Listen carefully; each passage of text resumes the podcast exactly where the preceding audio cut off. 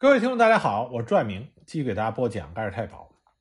我们上次说到，德国悍然入侵挪威，挪威被德国全面占领。那么每一个国家和民族在他生死存亡的时候，总是会有人做出截然相反的选择，有人选择抵抗，有人选择屈服。那么挪威当时屈服的人就是吉斯林。一九四零年四月九日晚，吉斯林通过广播。宣布了他的内阁名单，自认为首相。但是挪威议会和最高法院双管齐下，防止吉斯林的政变引起更大的动荡。德国人无法和挪威的国王达成协议，吉斯林也没有顺利的得到最高权力。九日，挪威王室的成员和政府议会人员从奥斯陆车站乘火车撤离到奥斯陆以北八十英里的哈马尔，又转到了阿尔沃吕姆。在那里，挪威议会决定授予哈康七世和内阁全权，以领导国家抵抗德国侵略者。这就是挪威历史上的阿尔沃吕姆授权。十一日，德国驻挪威公使要求会见挪威国王，商谈德国的条件。被拒绝之后，德军随即就对挪威国王和挪威政府的临时驻地狂轰滥炸，企图要消灭挪威王室和政府的成员。所幸相关人员提前转移到了附近的山林，没有造成巨大的伤亡。十五日，最高法院紧急成立了行政委员会，作为临时代替原政府的应急机构。成立这个委员会的目的是为了让挪威在被占领时期仍旧有维持国家运转的机构，来限制吉斯林和他率领的国家统一党。一九四零年四月二十四日，希特勒任命了特伯文。为德国驻挪威占领区专员，授予特伯文处理民政事务的最高权力，直接对希特勒负责。不过，当地的最高军事权力属于驻扎在当地的国防军长官。那么，在挪威的德国军务是由法尔肯霍斯特将军直接负责。挪威王室和政府一直坚持到了六月七日，最终呢，随着英军撤离，流亡英国。在王室撤离之后，挪威投降。议会呢，就逐渐被纳粹党人所控制。六月二十七日，挪威议会主席团以避免战争给挪威人民带来更大的苦难为理由，要求挪威国王哈康七世退位。七月三日，哈康七世拒绝了议会的要求，表示将领导人民坚决地反抗德国的侵略者，直到挪威恢复独立。那么，纳粹德国在挪威的专员特伯文。他在企图建立一个有群众支持的政党计划失败之后，就想用现成的棋子作为纳粹德国统治挪威的工具，他就选中了吉斯林领导的国家统一党。正好呢，吉斯林他也妄想借助着纳粹德国的势力，掌握挪威的最高权力。德国需要一个傀儡来转移民众对纳粹的仇恨，帮助特伯文来统治挪威。可是挪威人民对吉斯林恨之入骨。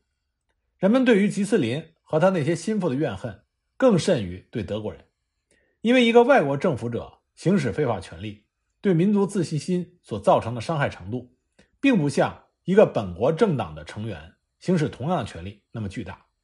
所以，吉斯林的名字在挪威就永远成为了卖国贼的同义词。自此，吉斯林和他的国家统一党在台前，纳粹德国在台后。开始了对挪威进行高压统治的时期。那么，挪威国王哈康七世他到达英国之后，通过 BBC 广播电台向挪威的人民发表了演讲，宣布了王室和政府将会坚持为恢复挪威的独立而斗争，并且鼓励挪威的国民必须要怀有坚定的信念：德国侵略者必定会被赶出家园，挪威人民和其他遭受侵略的人民必将摆脱德国的压迫。获得他们应得的权利和自由。紧接着，七月份，挪威国王哈康七世又通过 BBC 宣布了告挪威人民十条戒，重申了国王的合法地位，并且他宣称他和政府的任务就是要保持他们自身的地位、挪威的政府权力和挪威人民。如此呢，战争胜利的时候，挪威国王和政府就可以及时的保护国家的自由。挪威国王的这些讲话，它的意义是重大的。他对于继续坚持反抗德国的挪威爱国者和仍然处于震惊和迷茫中的民众来说，具有极强的号召力。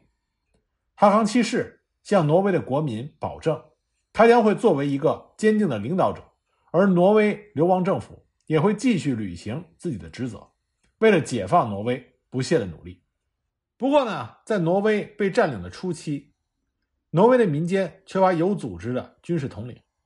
虽然民众都是以自己的方式在表达着对德国侵略者的憎恶，但是并没有形成统一武装反抗的条件。那么，最先发出反抗声音的，是以挪威国教为代表的宗教界。挪威的教会是路德宗，被认为是斯堪的纳维亚半岛中最纯粹的国家教会。一九三八年，挪威人口一共是二百八十一万，百分之九十六点五的国民都是路德宗的教徒。宗教呢，在挪威人的生活中占据着很大一部分。那么，挪威教会受到德国的影响颇深。自纳粹党上台之后，德国教会的遭遇也被挪威人看在眼里。德国实行的是新教，它和等级森严的天主教会不同，不像天主教会有一个统一的精神领袖。一战之后，德国教会和德国人民一样，反犹主义的情绪高涨。无法忍受凡尔赛合约带给德国的屈辱，对德国的未来也感到迷茫。上个世纪二十年代之后，就出现了一种新的宗教政治伦理。教士保罗·阿尔托伊兹把德国民族提升到一个种族的人种的民族的共同体的层面，认为他们比其他人更加优越。德国的新教徒理论就融合了基督教、种族划分、民族主义和反犹主义。而且还赞同希特勒对新德国的规划前景。在这种思想浪潮的影响下，教会对纳粹理论的接受程度大大的提高。一九三三年，当纳粹党赢得选举之后，德国教会的领导人就做出了这样的姿态：他们说，已经欢欣地准备好在德意志人民的国家和道德之更新中发挥自己的作用。教会并没有意识到。他们欢迎纳粹党，实际上就是在欢迎自己的灭顶之灾。一九三三年二月，德国的教会开始了将新教理论同国家社会主义结合的改革浪潮，想把新教改造成第三帝国的国教，雅利安化和去犹太化，宣扬德国教会只听命于希特勒。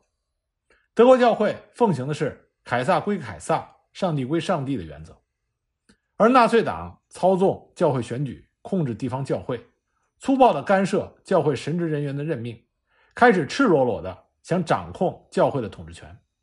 那么这种企图呢，就自然引起了教会中许多人的不满，他们开始有意识地抵制纳粹化，而教会的内部也发起了神学大辩论：究竟是要遵守古典路德宗的传统，还是教会转型屈服于希特勒？德国的牧师马丁·尼莫勒。组成了一个牧师紧急联盟，以反对新教教会中主张神职人员应具有雅利安血统的分子。到了1935年，新教教会公开的将所有纳粹种族民族世界观斥之为无稽之谈。纳粹党就认为教会内部抵抗纳粹一体化的行为影响到了帝国宗教的改造过程。三月份，第三帝国的内政部长威廉·弗里克逮捕了七百多名牧师。罪名是涉嫌诋毁德意志基督教所倡导的有关人民教会的主张。五月份，在奥格斯堡大会上，教会就反对纳粹的态度达成了统一，但是其他问题没有解决。七月份，纳粹党成立了宗教的管理部门，加大了打击力度，加强了对教会的渗透。一九三六年二月，德国的教会召开了最后一次大会。这次大会不但没有弥合矛盾。反而加剧了分歧。德国教会分裂成了两派，一派认为应该与纳粹党合作，在夹缝中求生存，以保留教会的自主权利；另外一派认为教会应该勇敢的抗争，谴责纳粹党的压迫手段。德国教会抵抗纳粹化失败的原因，就是在最初他们对于纳粹专制认知不足，有相当多的人和德国人民一样欢迎纳粹党。认为纳粹党可以率领德国获得重生，但最后的结果却是，德国教会沦为纳粹党利用宗教洗脑宣传纳粹主义的工具，即便是偶有异议，也只能不疼不痒的抗议几句。那么，挪威教会的抵抗和德国教会有很大的不同。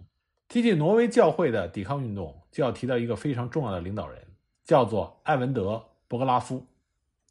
博格拉夫从1928年起就在挪威担任主教，1937年开始担任奥斯陆教区的大主教。他很早的就关注到德国教会反纳粹的活动，他看到了一个松散的教会组织面对一个强大的国家机器的时候。想要维护教会的自主权是多么困难的事情。那么，德国教会的遭遇无疑就给博格拉夫上了一课。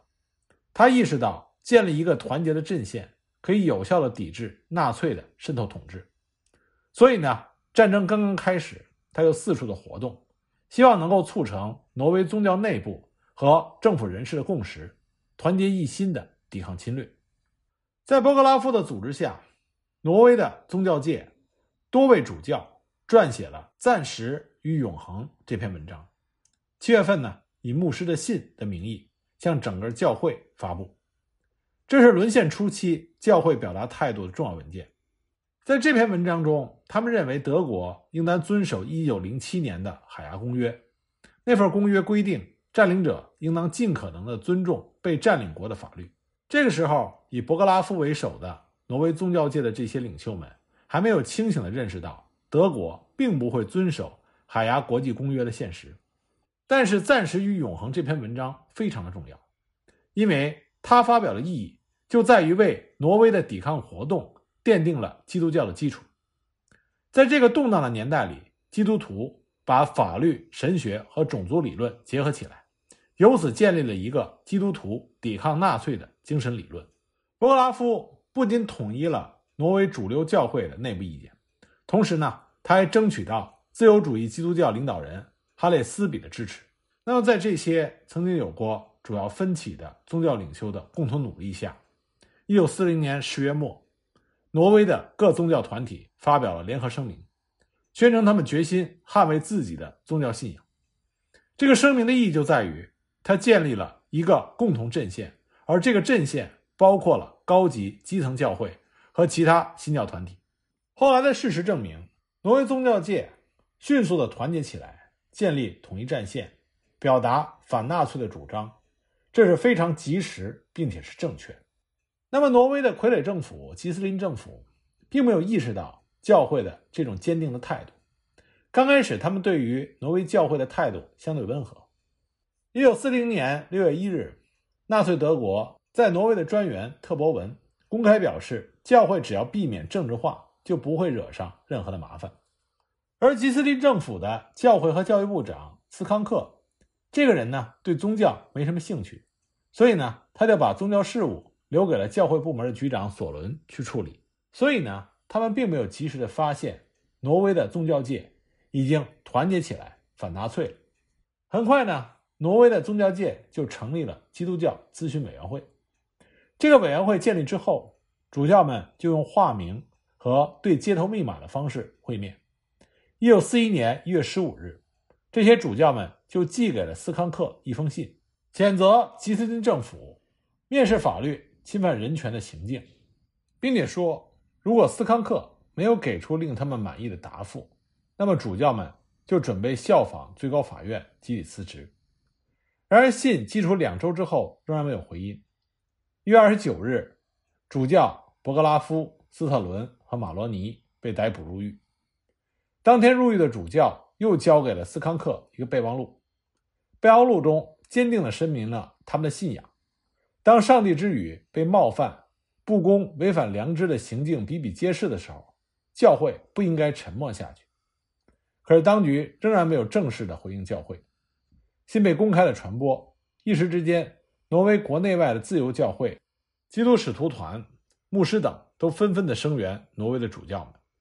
当局感受到来自国内外宗教界的压力。